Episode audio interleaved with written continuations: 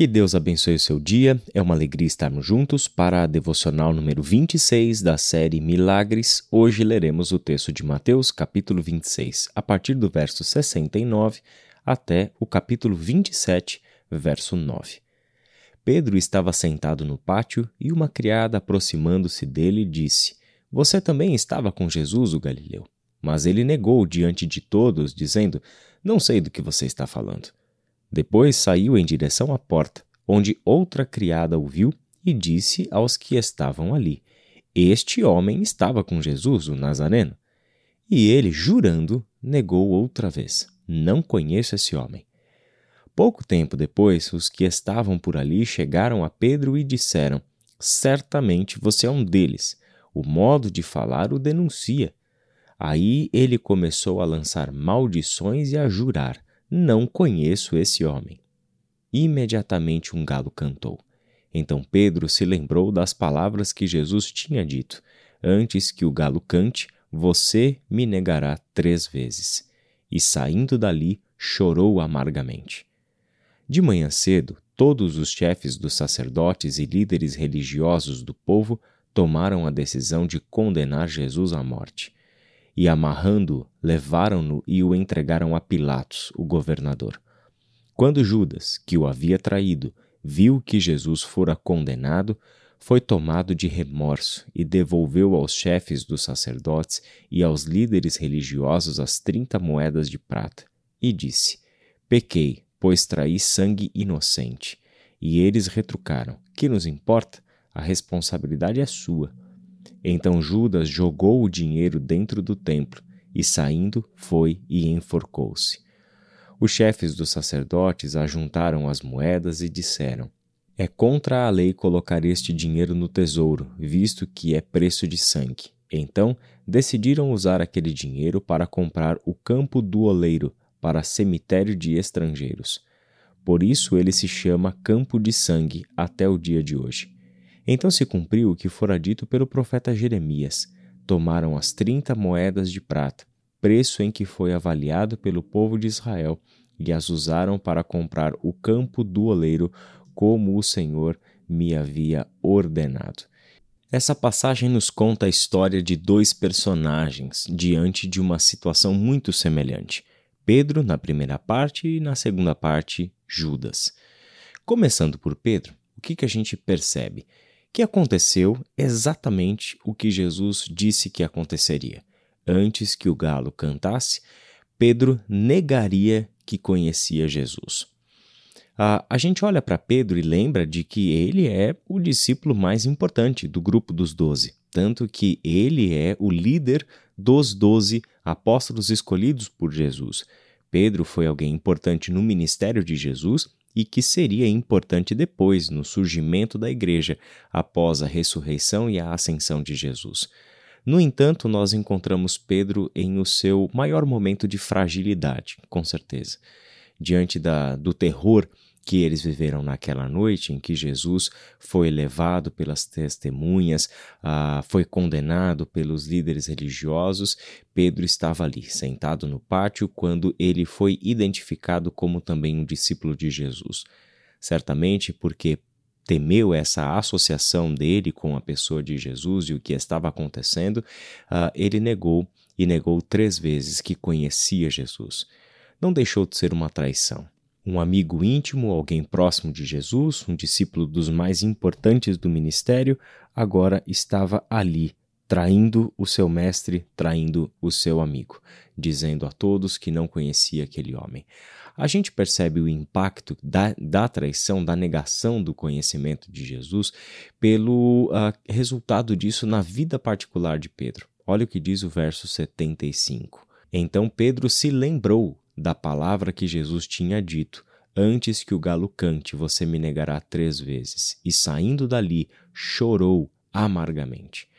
Este choro amargo que vem desta lembrança de que um dia, há pouco tempo atrás, Pedro disse para Jesus que estava pronto para ir para a prisão e até mesmo para a morte com Jesus se fosse necessário.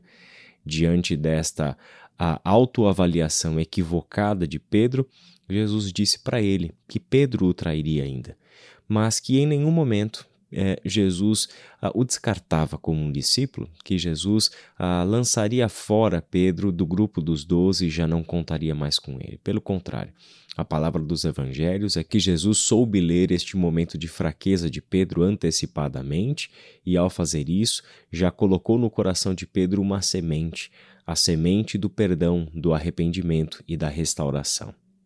A cena seguinte é Judas cometendo suicídio depois que ele viu o resultado da sua traição.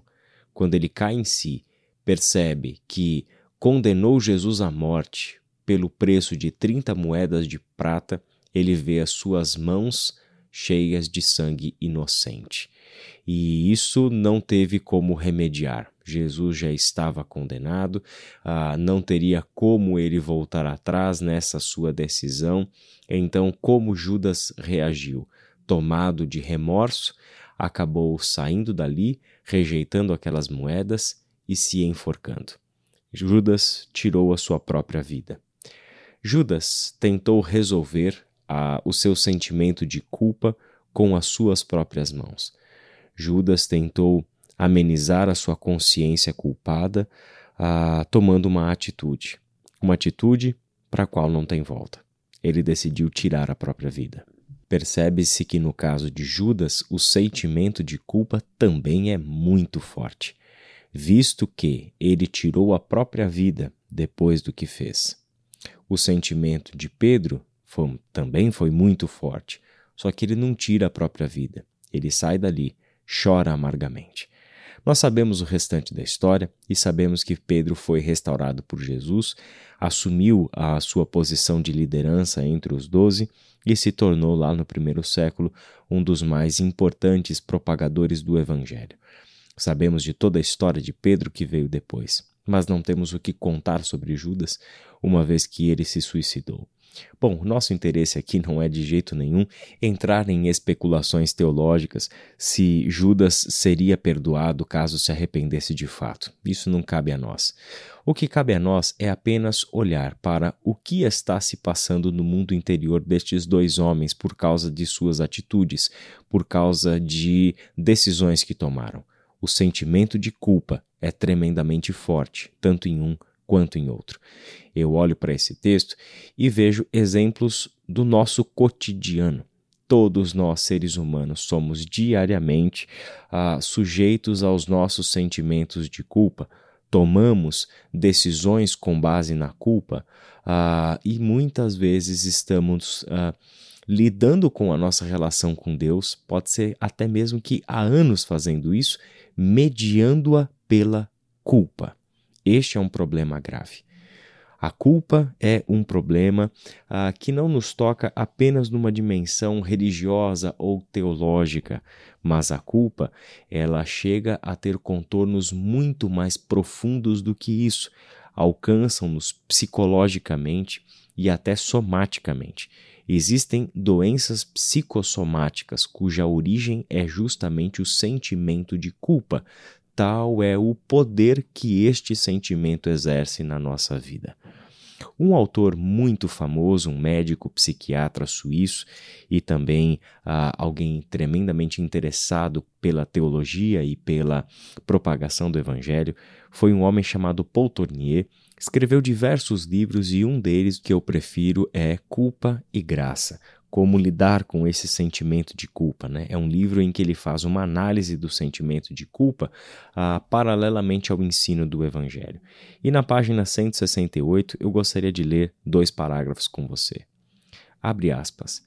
Nossa relação com Deus é a de um engajamento dramático, parecido com um duelo de esgrima, uma sucessão de ofensivas, de recuos, de defesas e de ataques Todo homem sente isso, quer seja crente ou não, pelo simples fato de que ele existe, de que tem uma vida humana com tudo o que este termo implica: contradições, riscos, sucessos e fracassos, culpa, aspirações, evasões e resistências. Ao homem esmagado pela consciência de sua culpa, A Bíblia oferece a certeza do perdão e da graça. Fecha aspas. Aqui entra a história de Pedro, um homem que experimentou, experimentou de fato o perdão e a graça de Deus. Continuando a ler, abre aspas. Porém, ao que a nega, ela traz terríveis ameaças para forçá-lo e voltar-se para si mesmo. Deus diz em Jeremias 2,35: Eis que entrarei em juízo contigo, porquanto me dizes: Não pequei. Este flagrante contraste é expresso em muitos textos bíblicos. Esses textos bíblicos que mostram que seres humanos podem lidar com a culpa de formas diferentes. Podem aceitar a oferta divina de perdão e de graça e reestruturarem as suas vidas reorganizarem o seu coração e serem curados dos seus sentimentos de culpa pelo único remédio universal que existe para ele, a graça de Deus. Ou nós podemos tentar lidar com a culpa, a, a nossa consciência culpada, por meio das nossas próprias forças. Judas se matou. Outras pessoas não chegam a tanto, mas se punem continuamente. Fazem coisas que seria exatamente o oposto de sanar uma mente culpada. Acabam se afundando ainda mais na culpa e fazendo coisas que as farão se sentirem a longo prazo ainda mais culpadas. Meu irmão e minha irmã, como cristãos, como discípulos de Jesus, lembremos que a nossa fé nasce da graça de Deus. A nossa fé nasce de um perdão que nos foi concedido por puro amor, misericórdia e graça. Nós não podemos agora tentar nutrir a nossa vida com Deus por meio da remediação das nossas consciências culpadas por causa dos nossos erros pelas nossas próprias forças. Precisamos aprender a continuar a depender da graça de Deus, sem que isso seja um paliativo, sem que isso seja apenas uma maneira de a gente continuar pecando, porque nós sabemos que a graça de Deus nos cobre em nossos pecados. Não se trata disso. Se trata de tratar o problema desde a sua raiz. Vamos conversar ainda um pouco mais sobre este assunto nessa semana. Que Deus abençoe você e até amanhã.